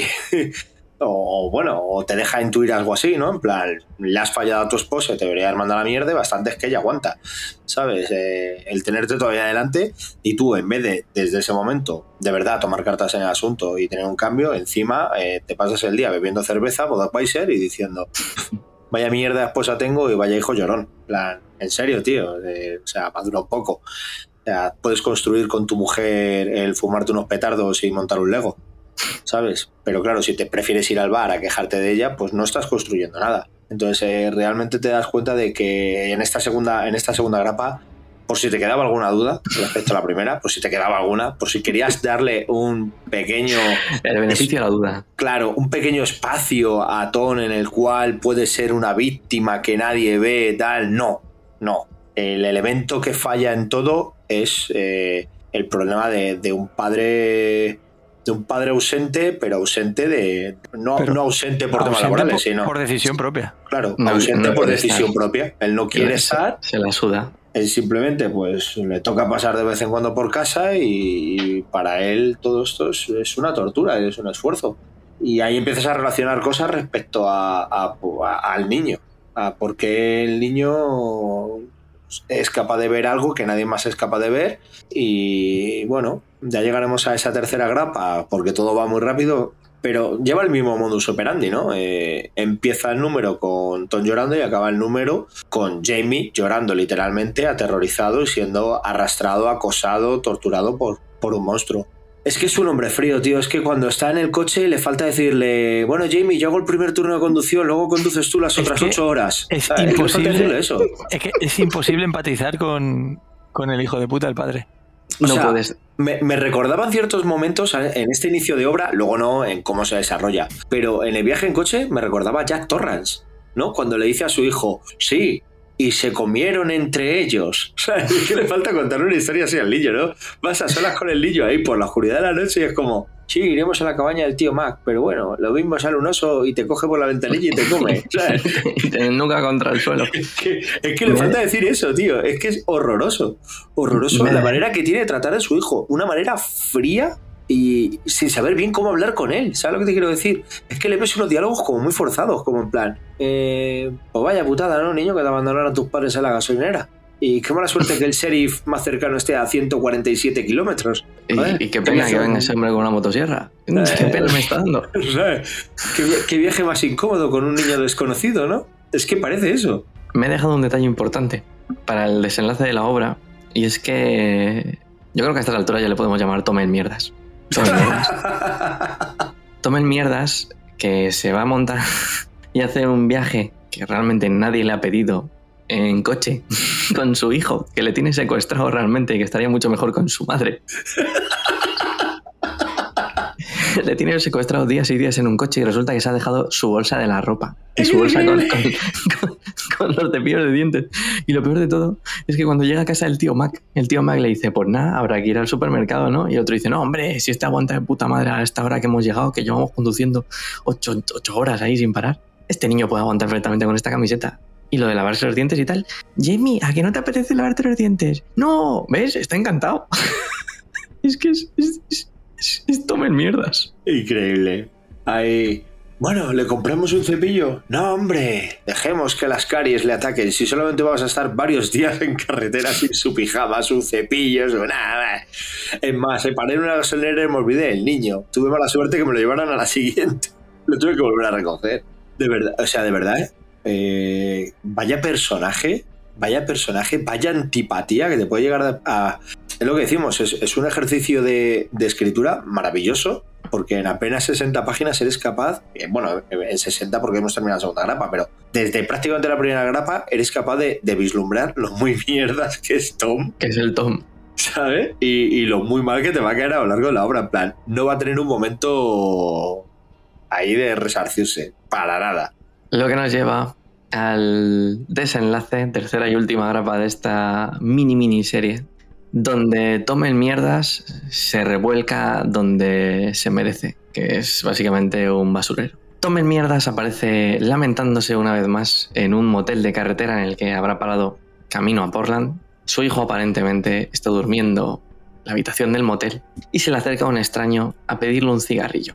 No, a Tomen. pedirle una cerveza, pero el otro dice... Eso, eso. No, no, mientas, tenía razón, le pide un cigarrillo y el otro dice, no, quiere una cerveza y dice, no, no, le pide un cigarro, no una cerveza. Dice, Eso, eso, es verdad. Pues tomen mierdas. Todavía es capaz de decirle a este extraño de que no conoce nada, que dice, no, si yo el cigarrillo es porque no me apetecía estar con mi hijo en la habitación y estoy aprovechando el cigarrillo. Es que Tom no puede caer más bajo, ¿verdad? Ah, amigo. Total. ¿Qué es lo que ha hecho? Perdona, perdona. dime. Escucha, es que a un desconocido le cuenta todas sus putas intimidades, tío. Pero es, es que, es que le dice lo mal que le trata a la mujer y el otro también le contesta, "Ah, pero ¿por qué no hace lo que te dice tu mujer si es evidente que tiene razón? pero está claro que es que busca una puta aceptación. Busca que alguien le diga. a su comportamiento. Tienes razón, tío. O sea, Tienes- tú- razón, el- el- tío. eh, tienes toda la, la culpa son de los demás. Tienes razón. Se, se pasa la obra intentando que alguien le diga, tomen mierdas. Tiene, ti- tiene razón. Sí, tío. ¿Qué pasa? Que como es tomen mierdas, no tiene razón. Se la Vamos va a ver. A ver, yo entiendo que se lo cuenta a este señor porque debe ser que, ¿sabes? Se te acerca así en plan. Como si fuese Morgan Freeman, tío. Tú a Morgan Freeman no le niegan nada, ¿no? Pues es un poco este señor. el podemos llamarlo así como el concepto Morgan Freeman. a esa persona a la que no le pueden negar nada, que si te, se te pide o, que- o tal, tú le cuentas. Y efectivamente tomen mierdas, eh, pero le cuenta a una persona que acaba de conocer, de, de decirle, sí, toma un cigarrillo y los uso para no estar con mi hijo. Le cuenta todas sus intimidades. Véase, estoy haciendo un viaje en carretera con mi hijo y el extraño le dice, el extraño al que le cuenta de todo y no sabemos ni su nombre en la- durante la hora. Y le dice, no, estoy haciendo un viaje con mi hijo. El extraño le dice, pues yo hice un viaje con mi padre y si lo haces bien, lo va a recordar toda la vida como uno de los mejores momentos. Pues yo me acuerdo de, de este viaje con mi padre. Y otro le dice, ¿y si lo hacen mal? Bueno, pero ¿por qué crees que lo estás haciendo mal? Pues mira, verás, es que mi vida, es que yo no puedo hacer lo que quiero, es que nos hemos mudado, una vez más, nos hemos mudado porque empezando una vida de cero, porque teníamos las cosas muy mal, y es que mi hijo tiene miedo a los monstruos, que cree que ve un monstruo en el armario. ¿Y por qué ve el monstruo en el armario? Y a este extranjero, bueno, extranjero, a este extraño, sí que le cuenta la realidad. Y es que parece ser que este señor, cuando nació su hijo Jamie, su mujer se fue a trabajar y este se quedó de amo de casa. Y resulta que le calentaba la bragueta el hecho de, de sentirse en cierta intimidad con la cuidadora de, de un niño del parque, ¿no? Si no recuerdo mal. Una canguro, sí, tío. Canguro. Este, yo me lo imagino yendo al parque diciendo, pues nada, soy un hombre, bueno, no es que esté soltero, pero mi mujer tiene una enfermedad terminal, se va a morir. Yo cuido a mi hijo, ¿sabes? Algún rollo así, tío, para... En Como plan, el- sí, sí. Como el que se va a ligar con el perro, pero utilizando al niño. O sea, el niño solamente me sirvió los dos años que estuve con, con la canguro del El, parque de, el niño me sirvió antes de que hablara. de- para abrir conversación, ¿sabes? Ya- cuando el niño ya ha crecido, ya me han pillado, ya no me interesa para el niño. Y si tiene miedo, que tenga miedo. Total, que efectivamente empezó a tener una relación de intimidad con esta mujer, con Megan, que se hacían mogollón de fotos, que las imprimían, que le grababa los peores CDs que alguien ha grabado nunca, con ningún tipo de sentido en el orden de las canciones, pero él todo eso lo guardaba. Y hay amigos donde guardaba todas estas cosas. Primero en su casa, que a mí ya me parece una mala idea. ¿Vale? Como O base, sea, increíble idea. como base, es que antes, tío, te, te tienes que, que alquilar un, un, yo qué sé, tío, un trastero de estos, un Blue Space. Space, tío. Y, y no hablar del nunca, tío, pero meterlo en casa ya como que no sé, se- me parece mala idea. Y no solo mala idea eso, sino que encima lo mete en el susodicho armario de la habitación del hijo. Es que tomen mierdas, es tomen mierdas en mayúscula. Espérate, en, el en el- la primera grapa era Tonel Rollas, en la segunda es Tonel Mierdas, tenemos que bautizarlo con otro nombre porque es que ya lo que hace, tío. Toma el es- desecho, tío, toma el desecho. el desecho. Tom, sin, Tom sin amor. Tom, Tom sin amor. Eh, Tom, el desecho humano que no tiene ningún mínimo de respeto por la vida que ha construido con tanto, con tanto trabajo, se le cae. Eh, si no recuerdo mal, le hace un ruido mientras está en el armario mirando esas fotitos en plan de ¡ay, mi Megan, qué guapa es! Qué hijo de Y, qué, y cómo odio mi vida. Y, el- ¿y que qué pasa? Que tienes que encima tiene la luz encendida, no va ni con una linternita el Tom el desecho. Es que vamos a ver. Es que vivimos en un universo donde nadie tiene móvil con, con linterna, tío. Es de broma. ¿Qué pasa? Que el niño se despierta sobresaltado y ve una figura en el armario, que es su padre, agachado, con una forma así un poco como el monstruo que le va a atacar por las noches, y de repente se pone a gritar y aparece la madre. ¿Y qué pasa? Que la madre se da cuenta de que hay una foto de Tom el desecho en una postura bastante amorosa Sí. e indecorosa con esta, con esta canguro. Y os podéis imaginar lo que pasó después. Su vida se fue a la mierda, fueron a terapia. Ya nos dejó claro Mac en el número anterior que le perdonó y que su mujer se comportó como una santa, pero este no es capaz de verlo y como es Tom el desecho sigue pensando que su vida es una mierda y que no se merece nada de lo que le pasa. Pero, o giro de guion, el, el extraño también le dice, Tom, eres un desecho, vete con tu hijo, te has equivocado, hazte el favor y hazme caso. No se puede empezar de cero. No se puede empezar de cero, porque las cosas malas es como tener un cáncer y una metástasis. Y le dice, y hazme caso, que yo de esto entiendo mucho si me hubieras preguntado y te das cuenta que tome el mierdas, tome el desecho y tome el roñas del el hat trick del- de la desesperación humana. Le ha contado su vida a un extraño y no le ha preguntado ni cómo está. Sí, sí, sí, sí. sí. Total, que Tom se va a la habitación donde su hijo está siendo tocado por un monstruo, por este maravilloso monstruo puesto encima de él, ahorcándole ahí con las manos, y él se tumba y se duerme. Ni se fija en cómo está ni el niño. Siguiente escena, Tom por fin llega con su hijo a, a Portland, su nueva casa idílica, ya le está vendiendo él según va llegando. No te preocupes, mira que hay casa, es increíble, te va a encantar Jamie, nuestra casa nueva es, es una cosa de locos. Ah, eso es una cosa de locos. Llegan, se encuentra con su mujer. Hola, ¿qué tal estás? ¿Qué tal te han enseñado el de- tu nuevo trabajo? Sí, voy a tener un despacho. Ah, me lo tienes que enseñar. Le da un beso en la cabeza súper revelador. Después de los días que llevan sin verse, a la mujer le da un beso en la frente. Oh, revelación.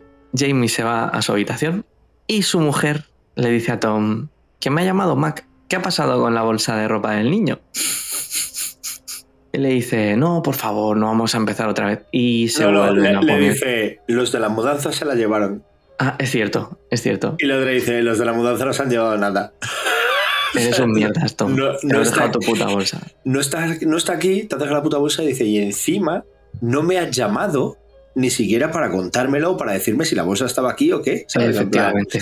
joder, es que... Efectivamente. ¿Y qué pasa? Miserable, Tony miserable. Que se pone, me gusta, se pone a discutir Tom el miserable y su santa mujer Maggie. Y del armario de la nueva casa aparece una vez más el monstruo para acosar a Jamie. Y este es el fin del armario. Madre mía, qué tres grapitas. Es que eh, es, es todavía peor porque tú dices, se ponen a discutir, el niño va a su habitación y sale el monstruo del armario. No, no, es peor. Ella de repente le grita y él dice, no, por favor, hombre, no empecemos así. Qué pereza, ¿Cómo- sí, sí, cómo no empezamos así. Joder, otra vez, pero ¿cómo que otra yo- vez? Puto si yo como he desgraciado. dicho a todo el mundo que te he dado la idea de mudarnos. La idea esta es mía. Deberías estar besándome los pies. ¿Sabes? Como que encima de qué pereza que me va a regañar cuando me he dejado la bolsa del niño, no la he llamado por teléfono ni un día, no le he informado de nada, he pasado de todo, he estado fumando con un extraño por no estar con él y encima, ¿sabes? Me van a regañar. Joder, qué pereza, tío. Qué pereza. Sí, sí, sí, sí. Pereza tú. Además, porque justo antes en el coche como que se disculpa un poco con el niño y le dice, yo quería que este viaje fuera divertido, que lo recordaras, pero no, no lo he hecho bien. ¿Sabes? Yo... Y le pide perdón al niño, como diciendo, "Pff, Mm, he he metido la gamba. Creo que es el único momento en el que ves un Tom asumir su responsabilidad y decir, "Pff, vaya puta mierda, ¿sabes? Porque para cualquier otro, o sea, si algo nos venden bien los yankees, tío, es esos viajes en carretera en familia, tan, wow, vamos a cruzar siete estados, serán, pero ¿cuántas vacaciones tienes? Tres, tres años para cruzar siete estados de Estados Unidos, desgraciado. Pero yo qué sé, o sea, por ejemplo, me vea la animación, pero los, los Mitches contra las máquinas empieza siendo un viaje en carretera eh, donde la hija a la que van a llevar a la universidad y el padre no congenian nada para acabar siendo una aventura de reconciliación, de Ujú. paso a la madurez, de entendimiento y demás. Aquí no te vas a encontrar eso. no. El Esto único- es miserable. En- el único momento es en este final de, de- de viaje donde él es consciente que ha perdido una oportunidad maravillosa de haber hecho un viaje que aunque tu hijo tenga cuatro años iba a ser espectacular porque has estado cruzando desde, desde Nueva York hasta, hasta Portland y en vez de llevarla a ver, yo qué sé, la, la bola gigante más grande de gomas elásticas hechas por el hombre, pues te has dedicado a abandonarle en habitaciones, a no tener ni ropa, ni cepillo de dientes, a mandarle a jugar a cualquier lado con tal de no estar con él y te das cuenta de que, todo el rato has estado buscando, de hecho eh, se lo dice a este extraño, ¿no? Al, al- al Morgan Freeman. Le dice, si es que yo lo único que quiero es llegar a casa y joder con el móvil o ponerme a leer, pero es que sé que va a venir mi mujer y me va a echar la bronca. Hombre, claro, es que quieres eh, ser un universitario viviendo en casa de, de- tu mujer y, y tu hijo. En plan, amigo, responsabilidades, paso a la madurez. Mm, Y todo en el miserias, pues no tienes el paso a la madurez jamás. mm. Es curioso cómo se ha vendido. Por eso digo, quizá al principio puede parecerlo, pero esto para mí está mucho más cercano a un slice of life que a una, que a una historia de terror. El terror subyace de fondo, está ahí el monstruo, pero al final realmente esto es un... cómo el hijo está, sin- eh, está somatizando la relación completamente rota de los padres y la ausencia total de su padre, que se dice pronto. Al final, el monstruo es su padre. Sí, El monstruo es su padre, ese monstruo que vio por primera vez en un armario agazapado. Eh, es, que es, es que es turbísimo. Además, es que es tan torpe que, que guardando todo, todas las cintas estas musicales y las fotos y tal de la piba en el armario del niño, cuando el niño se despierta y se pone a llorar, en vez de intentar volver a guardar la caja e ir a consolar al niño, se va a consolar al niño y deja la caja en el suelo. Y cuando entra la mujer dice, ay, ¿qué ha pasado? No, el niño ha tenido una pesadilla, pero ya le estoy calmando, tal, no sé qué. Y la otra, claro, se gira a un armario abierto con una luz con la luz encendida y dice, ¿qué son todas estas ¿Qué cosas? estás haciendo en el puto armario, Tom? ¿Qué estás haciendo? ¿Qué es esto? O sea, es que es tan torpe que es torpe hasta para ocultar eh, su infidelidad y, y- y- y además de decir, o sea, jamás, ja- o sea, es como si tú guardaras eh, todos tus archivos porno en el ordenador que usan los niños, tío. ¿Sabes lo que quiero decir? En plan, Es una buena analogía. en plan, no sé, tío, toda tu colección de Playboy en el colchón de abajo de donde duerme tu hijo, o algo así, tío, en plan. O sea, es que, es que es de coña.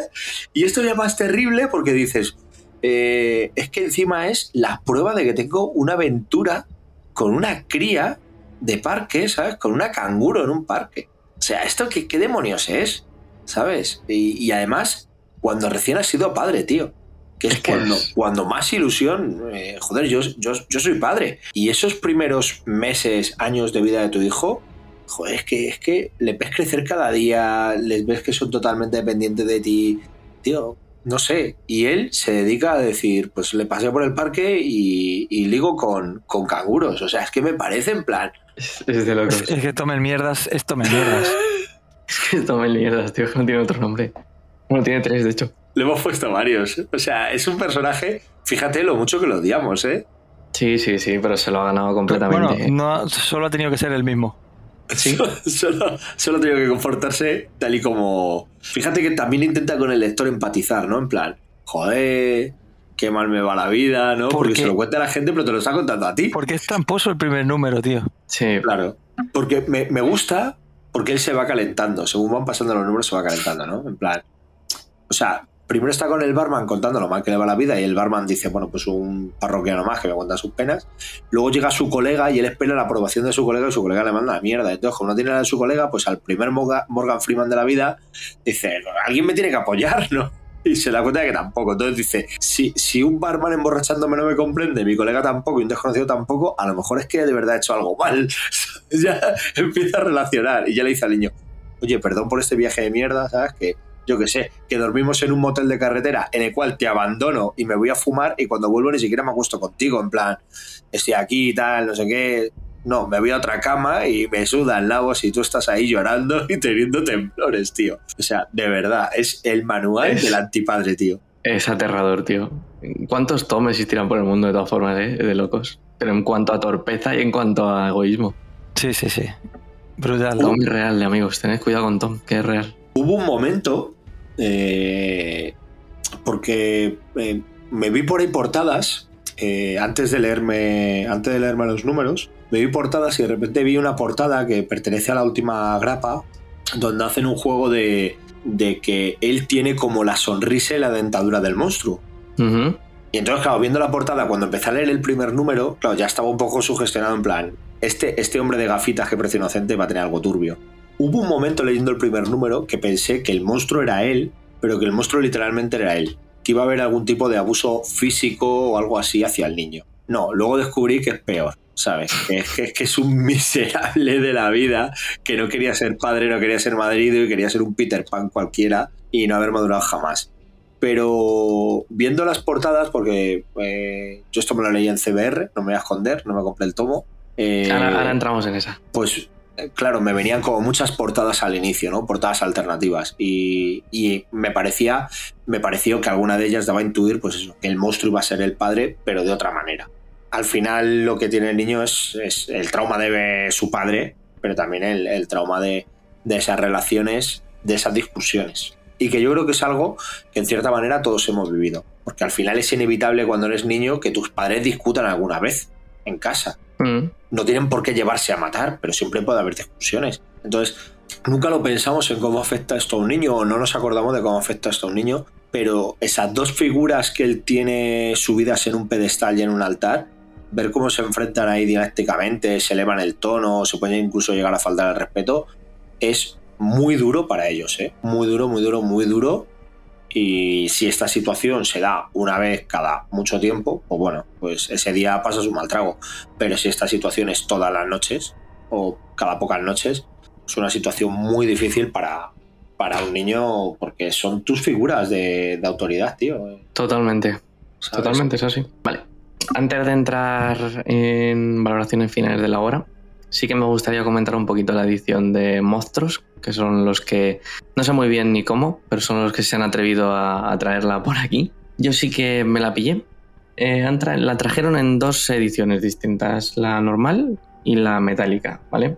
La normal cuesta 18.90 y la metálica 21.75. La metálica es esto que le ponen ahora las, a los nuevos cómics de monstruos, como una portada un poco así, con reflejillos y tal, rollo metal. Em, a ver, si alguno tiene algún cómic comprado de monstruos, la las ediciones no están mal, ¿vale? El cartón es bueno, el papel está bastante bien. Ahora, son tres grapas, ¿eh? 18.90 tres grapas, estamos hablando de una cosa un muy po- fuerte. un poco seria. O sea, prácticamente es que es lo mismo que comprar. O sea, eh, el cartonet tendría que ser un poco más barato que la grapa. Pero es que, o sea, entiendo yo que hacer una recopilación, pero tío, 19. O sea, hay tomos de CC que valen 20 euros y tienen 5 o 7 grapas, tío. Aquí nos metemos en cuánto vale a lo mejor la licencia de, de, de Tinion Onion. ¿sabes? De, de ligar completamente con él. Eh, de todas formas, eh, sobre precios y demás, ya lo hemos hablado. Eh, Sí. ¿Cómo está el mercado? Por ejemplo, estos son tres grapas, has dicho que es un cartonés, son 18. Me parece que, por ejemplo, la serie, una serie que le encanta a Dani, que quiere compartir con el mundo por Wallapop, que es Radiant Black, que la saca Norma, creo que son cuatro o cinco números los que vienen por rústica y creo que va por encima de 20 euros. Que sí, es un pelín más económico, pero tampoco es para tirar cohetes. Eh, me parece que no sé si este mes el que viene publica, creo que es eh, ECC, el Dua Power Bomb este de, de Sí. Warren Johnson. Sí, Norma al final, ¿no? O Norma, eh, no sé Pues, si son, sí. Que son ocho números. Y creo, Creo que son ocho, sí. Siete creo, o que son, ocho, sí. creo que son ocho números y se va casi 40 euros, 39,50. Sí, sí. Y si es norma, me extrañaría que fuera un cartoné. Seguramente sea una rústica. Porque yo 40 creo que euros, no sé yo si sacan una rústica, ¿no? De... es que es que yo de norma en europeo, eh, quitando el- alguna edición de esta de Lutz, ¿sabes lo que te quiero decir? Como las de Mm. ciencia oscura, estas tochas, todo lo que saca es rústica, ¿eh?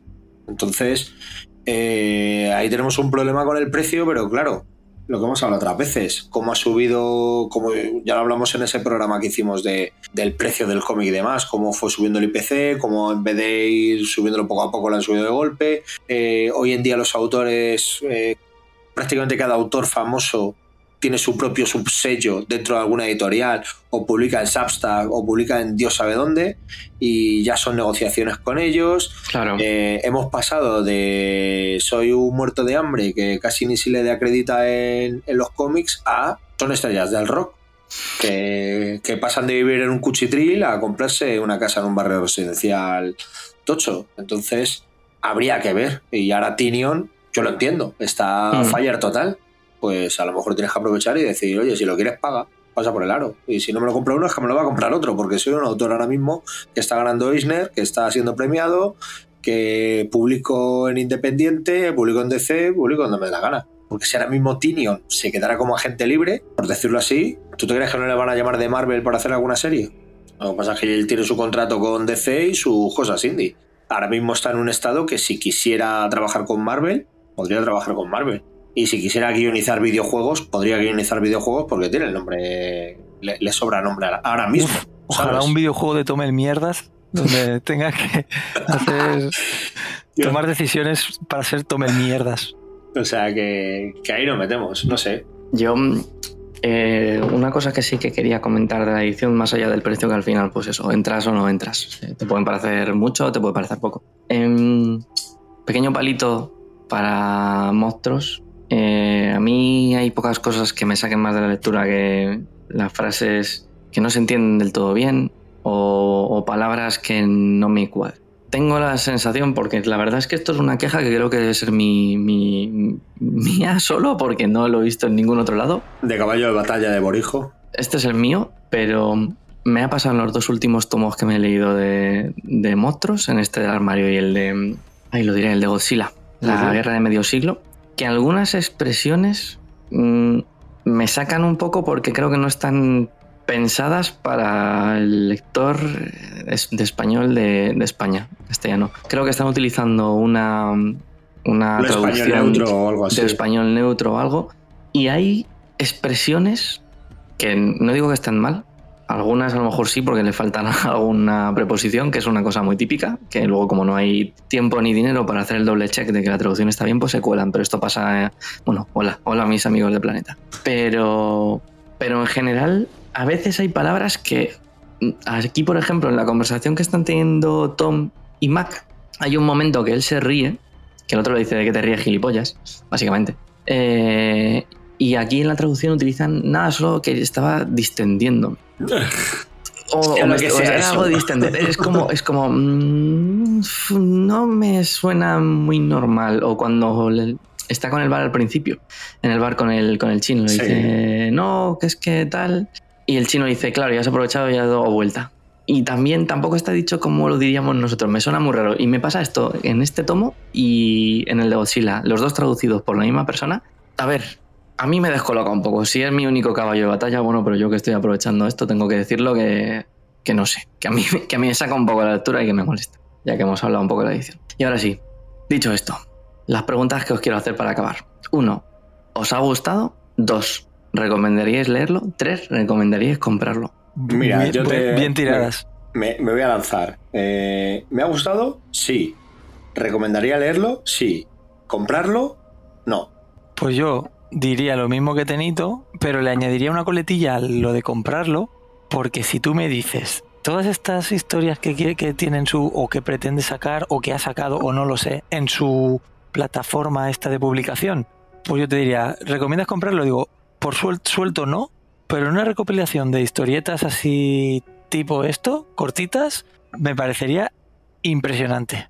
Claro, es que esto tiene pinta de ser parte como de una antología de relatos. ¿Sabes lo que te quiero decir? O sea, es una historia que, que a mí me ha gustado, pero es lo que estamos diciendo. ¿Merece la pena gastarte 18 euros y ocupar un puesto en tu Billy Eso que es. sabes que mm, el día de mañana te va a hacer falta? Eh, yo ya llevo un tiempo, ya lo he dicho más veces en este programa, en el que empiezo a ver ya un espacio que se va acabando, no tengo espacio para meter más bilis y me tengo que pensar muy mucho qué comprar. Entonces, ¿hay cosas que me gusta leer? Sí, hay cosas que me gusta leer, claro.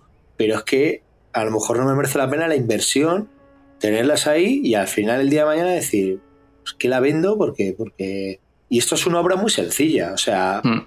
otra pregunta sería, ¿pagarías por ella en digital por un precio acorde al digital? Pues a lo mejor sí, pero igual que pagaría por muchas otras obras si en digital valieran, pues no 18 euros, igual que en físico, ¿sabes? Que ahí es otro caballo de batalla que ya hemos hablado otras veces, ¿no? Cuando te vas a comprar eh, pues, un cómic o un videojuego en digital y vale exactamente lo mismo que en físico. Dices, ah, bien, entonces imagino que toda la parte de producción física os la saltáis, esa no, esa gratis. Os invita a la casa, ¿no? Porque vale lo mismo. Entonces, eh, no, no me la compraría sen- sencillamente por eso, porque al final es, es muy sencilla. No quiero ver a Tom en mi falda todos los días, ¿sabes? Pero creo que sí se puede leer porque me parece original el giro que le mete hacia, hacia un terror tan primario como es el, de, el, el miedo que tienen los niños a la desestructuración familiar, Totalmente. ¿sabes? O sea, mm, no he probado, lo tengo en digital, no he probado, pero a lo mejor sí es un cómic que, que le podría dar a mi hijo el mayor. A ver qué opina, ¿sabes? Mi punto de vista es que efectivamente me ha gustado. y, mm, ¿Por qué digo que me parece de lo más potente que he leído este año? Porque me flipan los argumentos que se saca de la manga eh, Tinion para dejar a Tom por el suelo. Me flipa cómo le va convirtiendo poco y poco y cómo te va demostrando la mierda humana que es. Es que me, yo recuerdo la primera lectura de decir, guau, es que es muy fuerte como le están poniendo. Y encima, con razón, y dices tú, es que eres, eres, eres escoria, Tom. Y yo recuerdo leerlo y decir, y claro, y esperar una historia de terror, la portada, te lo venden como historia de terror. Yo, eh, Tinion, Tinion vuelve con una nueva historia de terror, no sé qué, vale. Y ves que no, no, no ves el terror, pero sí que ves. Bueno, ves el terror, pero no ves el terror paranormal que te están vendiendo. Ves lo que tú dices. El miedo intrínseco al mal que hace la gente para con su familia. Que es muy jodido. A mí sí que me flipó. Y dicho esto, yo que sí que me lo he comprado, no recomiendo hacerlo. Además, como estoy en mi propio caballo de batalla, recomiendo que, que tiene que tener otra traducción, coño. ya está. Hay cosas en España que se pueden poner mejor. También darle mi más sentido pésame al padre de, de Tinion, porque si esto es una historia inspirada en su vida, qué hijo de puta tu padre. No seas como Tom, no seas como Tom. No sé. Bueno, Mor- moraleja, no seas como Tom. no seas como Tom. Mejor eso que morirse. Sí, efectivamente. Pues nada, caballeros. Eh, vamos cerrando el club. Lo primero de todos, tengo que daros las gracias por haberos metido en, en esta aventurilla a través de Estados Unidos y a través de, de- del descenso de la calidad del ser humano conmigo. La gran y maravillosa enhorabuena ah, por ese centenario al Guardián del Neón. Y poco más. Eh, Este espacio es vuestro para decir lo que queráis. Pues Dale, Dani. nada, Dale, chavales. Un placer. Rema, rema hacia la libertad. Un placer haber compartido con vosotros este, este Neon Club eh, sobre, sobre los miedos generados por Tomel Mierdas. Eh, nada, es, es en serio. Una obra que, que habla de eso, ¿no? De los miedos eh, que tenemos todos en, en este momento, o sea, en este punto en la infancia que vienen por unos sea, miedos que no sabemos de qué se generan, pero siempre hay algo, siempre hay algo ahí detrás. Y en este caso, una relación familiar súper tóxica. Y nada, que me ha gustado mucho leerlo y compartirlo con vosotros. Y poco más. Y poco menos, hombre. Ni poco más ni poco menos. Eh, moraleja, no seáis como Tom. Y si sois como Tom, mirároslo. Y. eh, o sea, hay un momento en la obra también que, que me parece muy chulo, ¿no? Eh, antes de irme lo quiero resaltar. Cuando está con Morgan Freeman, le dice: Pues, ¿sabes lo que pasa? Tal, que, que claro, que es que. pff, me, me pilló mi mujer ahí todas las fotos y todas las cintas y tal. Y desde entonces, pues el niño tiene pesadillas y lo pasa muy mal y tal. Y es que encima yo le dije que iba a hacer unas llamadas de teléfono para Ostras, verdad. llevar al niño como una ayuda psicológica, ¿no? Alguna historia. Y nunca las hice. Y el otro dice, ¿pero por qué no las hiciste? Y dice, porque yo qué sé, pensé que cuando lo mudáramos se le iba a pasar la tontería del armario, ¿sabes? que es, tío. Es que es, es que es que es una rata. Es que. Ojalá Es que muera. es una rata. Es que es una rata, tío. Ojalá es muera, una tío. rata esa Que lo mate el- alguien, que lo mate el monstruo. De repente dice, no, yo a mi mujer le decía que iba a llevar al niño a algún sitio, que iba a hacer unas llamadas y tal, pero la mentí otra vez, ¿sabes? No tuve bastante con mentirla con una niñera que la mentí otra vez. Eh, son testimonios, es lo que dice Borijo, son diálogos donde él todo el rato pone excusas, todo el rato busca el que alguien le diga, pobre Tom, ¿no? Y se encuentra con la dura realidad de decir, miserable, rata, ruin, ¿sabes? ¿Cómo, ¿Cómo tienes encima la cara de venir aquí y decir, pobrecito yo? O sea, pobrecito tu hijo, le tienes abandonado en una habitación. Y, y para mí, pues fue una sorpresa, porque eh, si solo ves la portada de- del tomo, con ese armario, con esa... Te esperas lo que estábamos diciendo, una historia más llevada al, terror más clásico de monstruo en el armario, algo sobrenatural que acecha. Y me gusta el giro que le meten tres números de, de construir a un padre de familia que se vuelve el pilar, eh, la oveja negra ¿no? de, de- de- de ese núcleo familiar de tres y cómo todos los miedos que tiene el niño son externalizaciones de, de esa relación que tienen sus padres, pero sobre todo de su padre, de su padre que fue el que estaba en el armario agazapado en, en- Es que es que es que es que es Tom, es que es Tom. es, es- es terrible, apocalíptico y, y me gusta ese giro porque si no, me hubiera parecido, como lo que he dicho al principio, como un arco de, de hay algo matando a niños, ¿no? Si la historia hubiera ido por ese lado más, más de terror clásico y misterio, hubiera dicho, pues esto lo podías haber metido en, en hay algo matando niños. Eh, si en el último número me aparece una chica rubia de ojos enormes, digo, ¡uh! Que es otro spin-off pero me la has llevado a, a un lado más, más íntimo. Y me ha gustado, me ha gustado ese giro, la verdad. Muy bien, pues nada, yo me alegro mucho que os haya gustado. Lo dicho, me alegro mucho que hayáis estado conmigo por aquí. Y nada, un poquito más. Eh, Insondes, muchas gracias por haber llegado hasta este final.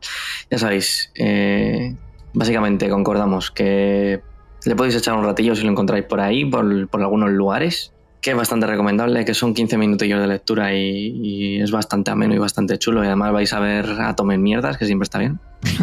Tomen Mierdas humillándose a sí mismo. Y por lo demás, lo de siempre. Eh, nos vemos en la próxima y mientras tanto, pues ya sabéis, leer muchos cómics, jugar muchos videojuegos, ver mucho cine, muchas series, pero sobre todo, no os durmáis insomnes. Hasta la próxima. Hijo de puta, Tom. ¿Pero Tom Cruise? No, nunca. ¿Tom Bombadil? No, por favor. que es de cada color. Tom.